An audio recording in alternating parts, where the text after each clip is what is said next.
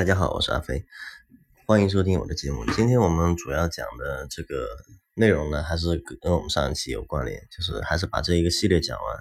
呃，我们讲的主要是水的舒适性这一块，热就生活热水舒适性这一块的。之前我们讲了一个水压啊，水压如何保保持一个大的压力和一个这个热水热水循环。那么今天我们讲的就是热水的水温的稳定啊，稳定性非常重要。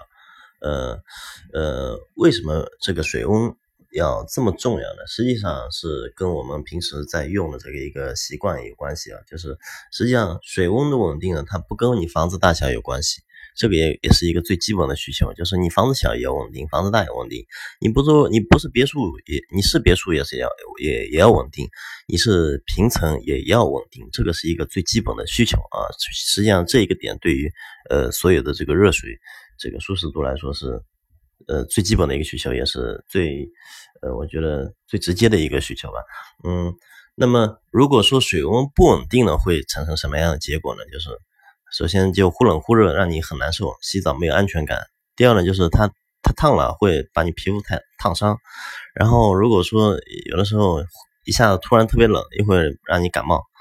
呃，就有一些体质不太好的这种呃人，他就容易感冒。然后还有就是洗头，洗头的这个感受也很差，就是因为洗头你要加沐浴液嘛，加沐浴液中间把水关掉一会儿，你就不敢关水，因为一关水它又重新又波动很大，让你在洗澡这个过程中就很难受。呃，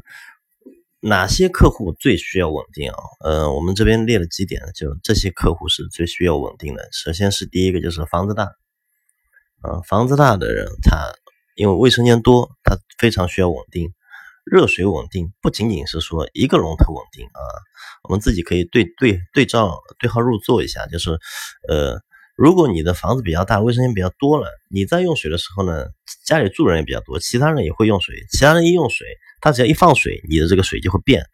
啊，这个时候就是这种人就非常，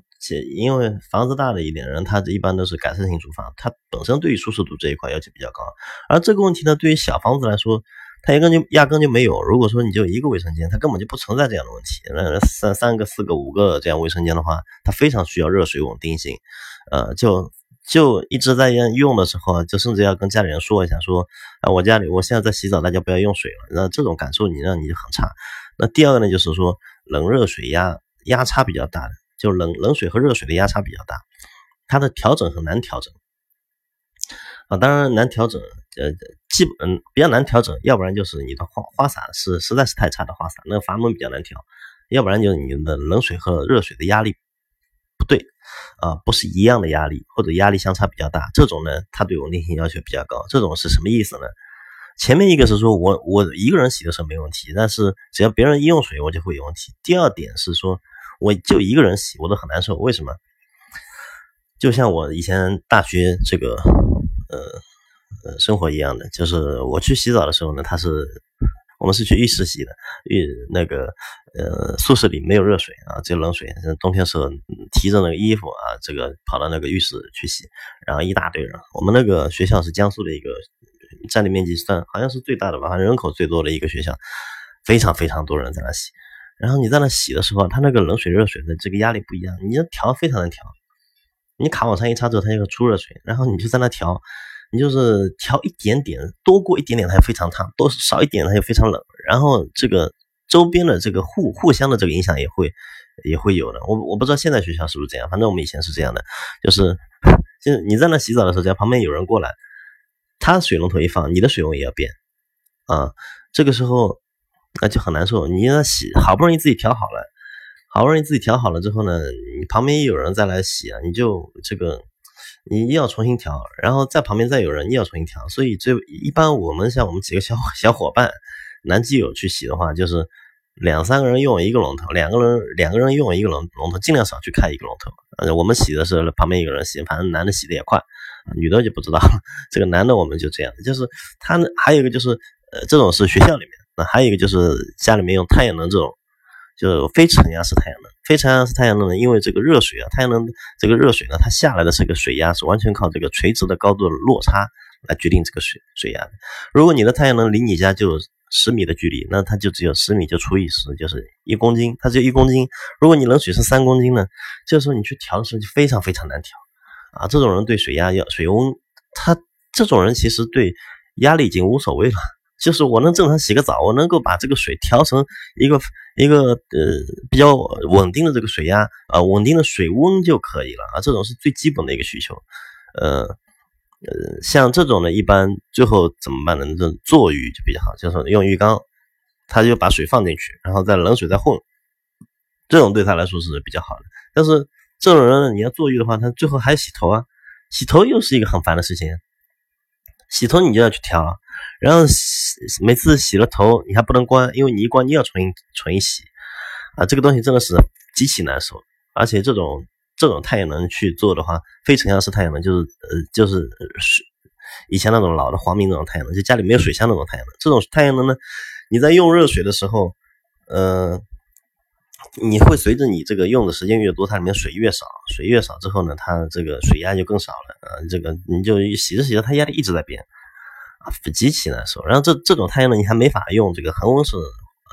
花洒，恒温花洒你也不能用，因为它水，因为恒恒温花洒里面有个阀芯，它要保护这个阀芯呢，就是你的这个水温不能太高，呃，水温好像不能超过八十度吧，反正那个太阳能水有的到一百度、九十度都有可能的，反正非常烫的，呃，一真的有时候太阳好一点，那那个水出来呢烫伤你。所以一般反正这种这种太阳能的舒适度就非常差，然后这种人这种人对他的这个水温要求比较高。我之前接到过很多种这样这种电话和咨询电话，有的那种嗯刚刚刚毕业那种小年轻装修房子装了选了一个这种东西啊，不懂，然后装完了入住了，最后就家里。非常非常难受，就是听我听听他说，他说他女朋友都洗澡都洗哭了啊，就是说这种感受实在太难受了。就你想家里面，如果你每天都要洗澡，每天每一个人都要洗澡，你说你你每天洗澡都是煎熬，你说你难不难受？所以这个水温啊，远比水压和即开即热这种要重要的多啊。水温的稳定性也是所有热水器最最重要的一一个点。那么第三个就是说，对水温非常敏感的人，他非常需要稳定。这种一般女性业主为多。啊，男的一般都皮糙肉厚的，当然也有过敏体质的。那这种，呃，我之前作为客户，就是他对这个水温非常非常敏感，他对很多东西都比较敏感，就对很多东西都比较敏感。然后他这个他们在家洗澡的时候，他跟我说，他说阿飞，我们家洗热水就变化非常大，没法洗，冻死了，要不然冻死，要不然烫死。然后后来我就去他家了，我就问他，问他们家那个阿姨，他他不在，我问，我说你们家水温有有这个？有变化吗？我们来修水温，他说没有啊，我们这水温挺稳定的。然后我就去感受的时候，我后来才发现，就是这个东西非常细微的感受才能感受得出来。但是确实是有波动的，它就是在用水的时候呢，下面有人在用一用水啊，一个别墅只要别人一用水，他就能感受到。但一般稍微调整好一点，他感受不到的。所以这种情况，他就是这种业主对于水温的要稳定性要求也比较高。嗯，第三个呢，第四个呢，就是对于就生活品质要求比较高的人啊。生活品质要求比较高的人呢，一般都是有一一点啊，嗯，就是有钱啊这类人，这类人他他他其实就一定要把他的热水的稳定性做好啊，没有什么理由，就是有钱就是任性，有钱就是为所欲为啊，他知道的所有东西他都要做好，热水稳定性如果做不好，让他觉得很难受的话，他是。这个很烦的啊，他不是说对对这个东西要求，他是对任何的东西都有要求啊。是这个谁让他有钱呢？那第五个课，第五类呢，就是也是最后一个这个这种业主了。我们其实把这个这个本来是有一个是一个叫对舒适生活要求比较高的人和一个有钱的业主是两类的，那后后来把它折折合的就把这个两个变成一类了，就是一般对生活品质要求高的人都有钱，一般有钱人。对生活品质要求都比较高啊。如果说有钱对生活品品质要求不太高的人呢，他可能是不懂，他懂了他也他也知道啊。这个在这里我们再岔开说一点，就是说到人，我之前也说过这个这个话题，叫人的幸福感的问题。幸福感和人的审美啊这些东西都是审美和人的认知是有关系的。当他不知道的时候，他挺幸福的；当他呃，但是。就是当他对所有东西都不知道的时候，他是挺幸福的，但是他幸福度呢不怎么高。但是如果他把所有东西都知道了，然后他所有东西都能达到，他幸福度呢是很高的。而这一类人如果什么东西都知道，但是他有没达到，他幸福度又会下降。啊这个东西就是一个认知的东西就有关系。所以就是就像我们听一首歌也是一样的，你听不懂，你觉得这歌挺好听的，你那种是耳地，你是非常专业的，你听这歌你觉得挺难听啊，这个是也一样的道理啊。呃。然后第五个呢，就是买了比较贵的花洒，对于这块投入比较大的人，有一定预期的，就是这类人呢，对这个呃这个热水的稳定性也要求比较高。我们呃这对这一块的预期啊，我们是这样的一个理解，就是说呃他不是说在这一块的，不是说在这一块投入了多少钱，哪怕他投入三千块钱啊。有，因为这个东西没底的，也没法比，没没有一个衡量，我们只能说一个比例。他原来打算就投入两百块钱的，然后最后他整个家家里预算也不是特别高，但是他花了，他看了看了之后呢，他觉得这个呃热水这块还是很不错的，他这一块投入了三千块钱，他从两百块钱投入到三千块钱，他其他的去压缩了其他的这个比例，我觉得这类人他本身对这个沐浴这一块的舒适度要求是本身就有预期的啊，如果说他本身是那种。就你说他家里装修装了一千万，然后他花洒就买个五千块钱的，他觉得哎这个花洒我没必要买特别好的，我无所谓，他就买五千块钱的，他对这一块预期就不是特别高啊。这个我们觉得是有一个业主的预期的一个问题。呃，三千不是根据你买花洒的这个大这个价单价的多少，而是根据你对这一块的预期来调和自己的一个。这个预算的比例啊，这个就这五类客户，我们觉得他们对热水的这个稳定性要求都比较高。那么，怎么能够把这个热水的稳定性做高呢？那么，我们是通过三种方式，一个是热源，一个是这个水温设定的一个技巧，还有一个就是恒温花洒要不要用啊？我们在这里呢，跟大家还是分三点讲一下。就首先是一个热源这一块，热源呢分就储水式和非储水式。其实就是一个带水箱不带水箱的这样一个方式啊，你去看好了，所有的这个热水器，只要带水箱的，它出来的水温都是稳定的。只是说从热水器这一端出来啊，到你花洒那边出来又是另外一回事了。就是热水器这一端出来的水一定是稳定的。呃，带水箱的有什么呢？就是以前老的那种家里面一个电极热电储热热水器，一个一个小水箱挂你卫生间顶上这种。还有空气能热水器，还有锅炉带水箱的，就是锅炉加热水箱的这种方式，还有这种呃顶上有叫太阳能，是你家里有水箱那种，就是承压式太阳能这种，这种这这三个方式都是比较稳定的。呃，不带水箱的是什么呢？呃，燃气热水器、电极热热水器，就这两种是属于不带水箱的。这种它从原理上比，你肯定是带水箱的要稳定，因为。水箱它是先把水已经烧在里面了，你这个水已经提前烧在那边了，一出来它直接就热水，它是不需要你再去反应啊，去加热啊，去感应它水流开关给它一个信号啊，再去加热的。那非承压式，呃，那个没有水箱那种，像燃气热水器、电极热水器，电极热水器应该会比较快一点，水温会稍微稳定一点。但是呢，电极热水器在欧洲来说，不太推荐用，就是欧洲人比较反感这些，欧洲人基本上用的就是。呃，储水式太阳能，呃，热热热水是热水器，嗯，他们对于这个安全啊，有始终有一个心理的这个屏障，嗯，国内好像用的比较多，但是跟燃气热水器比起来还是不多的。国内用的比较多的还是燃气热水器，就亚洲整个整个亚洲都用有燃气热水器，是用量比较大的。然后这种热水器呢，就是呃，它为什么不太稳定？因为刚开始出你，它有它的原理是这样的，你一放水。它感应一个水流开关，水流开关它感应要要一段时间，要个一两秒钟时间。感应到了之后呢，它开始扫风，它先把这个燃油室里面的空气啊，先把把它排掉，排掉之后，呃，这又要个一两秒时间，然后再再开始出气啊，再开始这个出火，才能把这个然后热水再换热再出来。所以呢，这个时候呢，刚才出来是冷水啊，不会特别热的这个，呃，不不会说马上就出这个热水。嗯，所以从这个。呃，性质上来比呢，这个这两个热源，我们如果说要稳定的话，最好是这个热水这一块，就是用带水箱的啊。当然家里放不了水箱，那就用那个燃气热水器。这两个差异呢，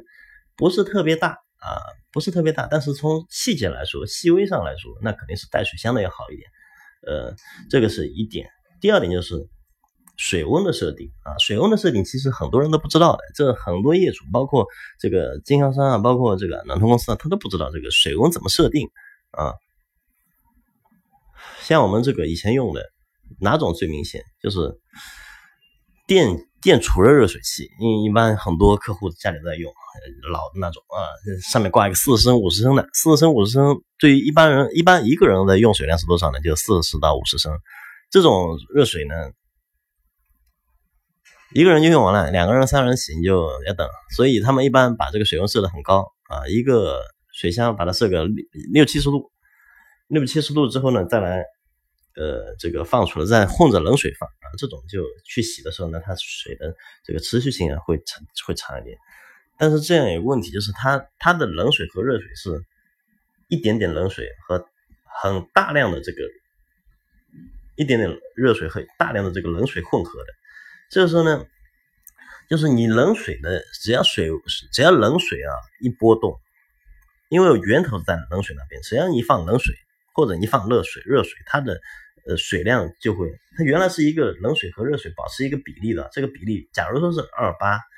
二八比例，举个例子啊，就是你只需要两分的热水和八分的冷水去进行比例比例混合。这个时候，你你你的这个任何一个龙头，只要一放水，它这个二八比例就破坏掉了，破坏掉了就变成了三七热水。那三七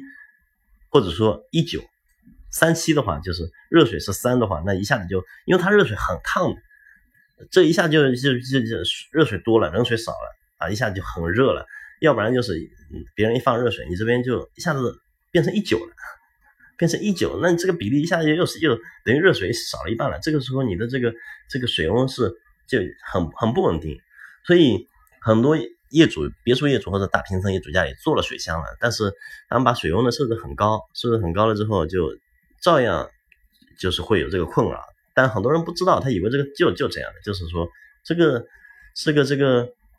物理现象嘛，就是别人一放冷水，我这边水压不可能不太够啊，这个就会这样的有这样的问题。但实际上不是的，实际上最好的一种方式，其实就是把这个水温啊设到跟你这个人体就是呃差不多这个温度就可以了。直接水源水箱那里就是热源那里把这个水温设低一点。譬如说我们人体三七度，你给它设个四十二度，那你放出来这个水温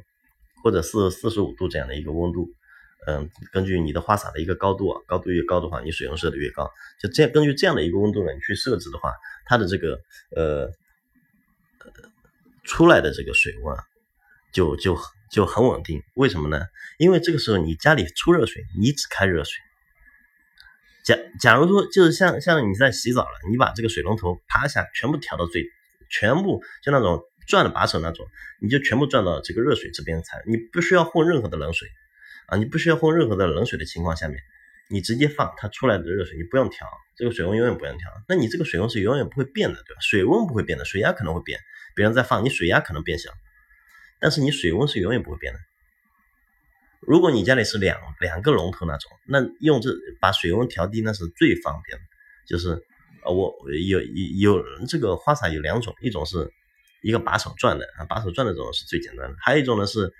呃这个。两个龙头的，呃，一个冷水，一个热水，你要去混混合的，这种比较少了。如果你是两个龙头混合的，你就把它设到，就是只开热水洗澡，冷水你就不要开。这个时候你家里不管用几个人去洗啊，什么多少人去放啊，洗个手啊，洗个蔬菜，啊，洗个洗个洗个米啊什么的，对你都没有影响啊。这个就是一个水温的设定。那很多人说，哎，那我假如说我是这种，呃。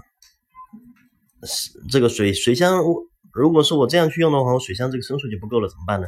这我教你一个办法，教你们一个办法，你们就是在水箱出来的时候呢，这个可能暖通公司听得更多一点，更懂一点，就是你把它的热水和冷水，把它的热水出来的时候，呃，热水出来和冷水一个进水的冷水啊，就这两个再连一个恒温三通阀，就相当于你出来的水是很热的，然后你再和冷水混合成四十四十多度的水。这样就好了，这样你保证了你这个呃呃水箱里面的水还是高温水，然后你因为经过一个三通恒温阀之后呢，出来这个水把水温降低了，这样你就又能有这个水箱的一个高温的一个水，然后能够保持一个就大这个持续性的这样一个高持续性的这样一个出水量，嗯，就是出水量很多，然后呢，你到十年呢这个水温又不会，又是水温又很低，又不会特别这个这个这个这个又水温又不会特别的容易波动啊，这个就是一个水温设定的技巧。那么第三个就是恒温花洒了。恒温花洒要不要？首先是恒温花洒和哪些呃热水器适配啊？第一个，恒温花洒不能跟燃气热水器和电极热水器适配。说是这么说，他说是呃不能和这种不带水箱的适配。为什么？他怕呢，就是对于燃气水器来说，水水流量过低，它就启动不起来。呃，我们这个恒温花洒呢，它是里面也是就是。一个保持一个比例的，就恒温恒温恒的是什么？就是冷水和热水的一个流量的恒温。我我假如说是我出水是还是刚回到刚那个二八啊，冷水和热水维持的啊，不说二八，说五五吧，就五五分的水，五分的冷水，五分的热水这样混合出来一个温度，恒定的这个温度。假如这个时候呢，恒温花洒它有个呃什么什么好处呢？假如这个时候冷水变少了，它会适适当的把热水也变少，啊，这样就两个都同时下去。如果冷水变多了，它适当的把热水的开度也变多，啊，它反正内部呢就是其实就是一个比例啊，这调整内部的这个一个阀芯的一个开度，就达到这样的点。那么这样会出现一个什么问题呢？就是如果你在那洗澡了，旁边有人用用用冷水了，那冷水。别人用冷水，你这边冷水会变少吗？你这边冷水变少呢，它会把比例调调的压的你的这个你这个花洒里面的热水这一端的出水也很少，这个时候会导致你的热水出来就很少很少，流水流量变变变得很低很低了啊，这个时候呢，你的这个燃气的水器就发现水量太低，它就不启动了，然后就一会儿冷一会儿热，忽冷忽热了就开始来了，最后你就用了也很不舒服。但这种情况呢很少。反正它是这样是不推荐的。那么电呃电机热水器会有这样的问题，呃，然后还有一个就是太阳能，就是我们刚刚说的，就是那种家里没有水箱那种顶上那种太阳能，这种太阳能，对你这个呃花洒的这个这个这个恒温花洒的破坏、阀芯的破坏也是有的，因为它这个水温过高了嘛，对你这个阀芯就有破坏了啊。所以带水箱的呢，都可以用恒温花洒。呃，第二个就是第二点就是我们。到底要不要做恒温花洒啊？以前我们听到很多卖恒，很多这个人都说双恒温是最好的选择啊。这种一般是什么哪种说出来呢？就是卖恒温花洒的。你只要他卖恒温花洒，你问他要不要买恒温花洒，他肯定是告诉你双恒温是最好的，热水器恒温、花洒恒温、双恒温啊，还定出一个双双恒温的这样一个点。来告诉你有没有必要啊？我我我这里跟大家说一下，我个人觉得恒温花洒没有任何意义，它只是在于有些这个水温的时候，有些点呃，当然是在是在你前期的热源是储水室，就你家热源如果有水箱，你家的这个水温设定是按照我们上一步的这个水温设定来做的，这种是没有任何没有任没有任何意义再去做什么恒温花洒，因为为什么？因为你在做放热热水的时候啊，你在放热水的时候，你出来的水是完全是热水，根本就没有冷水混合。你前端的热水混热水是一直是很稳定的，烧在水箱里面，它本来出来就很稳定的。我没有混任何的冷水，我怎么会有水温波动呢？只有在哪种情况下是需要恒温花洒？就是说家里的水温设的比较高，有水箱了或者水或反正就你水温设的比较高。啊，或者你是热水器呢比较差，买的人燃气热水器啊什么热水器，它比较差，水温老是给你波动，老是这样很慢很慢的这样波动的时候，你用恒温花洒是有意义的。那是哪一种是需要带了水箱来把水温设的比较高的？就是家里面对热水这个温度的这个需求不一样，有的人要很热啊，有的人洗澡他水温是要很烫的，有的人洗澡呢说，哎我温一点就好了。一般浴场这种，嗯，就会有这样的一个点，因为每人太多了。你说我放的水温都是温温的啊，家里人每个人口味不一样，他这个洗澡这个要求也不一样。当然它也不会太烫啊，超过好像超过六十度就就还是超过五十度还是多少度了就会有烫伤的，就国家有标准。呃，啊，对，对于一般如果说是三口之之家，或者说是家里面对热水平常热水的这个点，呃，要求都不高。有的人是什么呢？就是洗菜的时候他一定要热水，要非常烫的水，他才能烫一些东西，他才感觉到放心。啊，其实热水这一块大家要求不高，就是洗菜的时候，呃的一个水温，有的人要求很烫很烫的，这种呢，那你把它设低了，他就说，哎，我我不接受了，我就要高一点了。啊，这种的时候，你就要你就要用这个和呃，把它水温设高一点，然后呢，然后到你卫生间里面呢，你去用这个恒温花洒，尽可能的水温不要设太高，设的越高，你你的水温越容易波动，而且你对你来说，你的波动的这个温度也是越大。呃，如果你稍微混一点点冷水的话，这种就是你水温有稍微高一点，混一点的冷水的话，你其实在用的时候，你水温是可能不怎么感觉到的。然后我再跟大家说一下，就是这个恒温花洒，它能解决哪些问题啊？哪些是能解决的？就是你的水温应是波动的很慢很慢那种。说，哎，我前面慢慢慢慢的升上去，慢慢降下来，这个时候你用恒温花洒，它是能够把你把所有问题都解决掉。但是它解决不了哪哪个呢？就是还是我们刚刚那一个痛点，就是家里人多，我在洗澡，水温很热，别人啪一下放放水。这个时候别人啪一下放水的时候，你的水温是一下子就变得很很冷了。你恒温花洒根本就来不及，恒温花洒你哪怕装了，在最开始变的时候也是一样的，只不过是恒温花洒会感觉到，哎，一下子变冷了，它在有它也有个两三秒时间，然后慢慢它又回去了。而这个东西对于对于这个业主在真正用起来的时候，他感受是一样的，他也有一个这个。你用没用恒温花洒，对于它有没有水温一下子变冷变热是一样的，最多就是带了恒温花洒，两秒钟就回去了。但是它一下子已经被烫到了，已经被冷到了，它是一样的，它不会感觉到有什么差异。当然，好的花洒呢，它都自带恒温了啊。我在这边只是跟大家说一下这个恒温花洒的一些点啊，嗯，所以按照这样的一个方式去做呢，就是你会感觉到这个其实只要。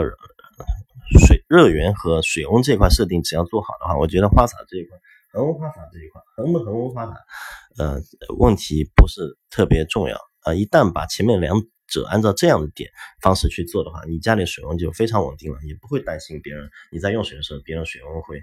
对你有什么波动啊。这样，呃，最多的就是有一个水压会变，但是水温是不会变的。这个就把我们最基本的这个这个。问题给解决掉了。好，我 那么我们今天这个，呃，水水温稳定这个点呢，我们就说到这里，谢谢大家收听。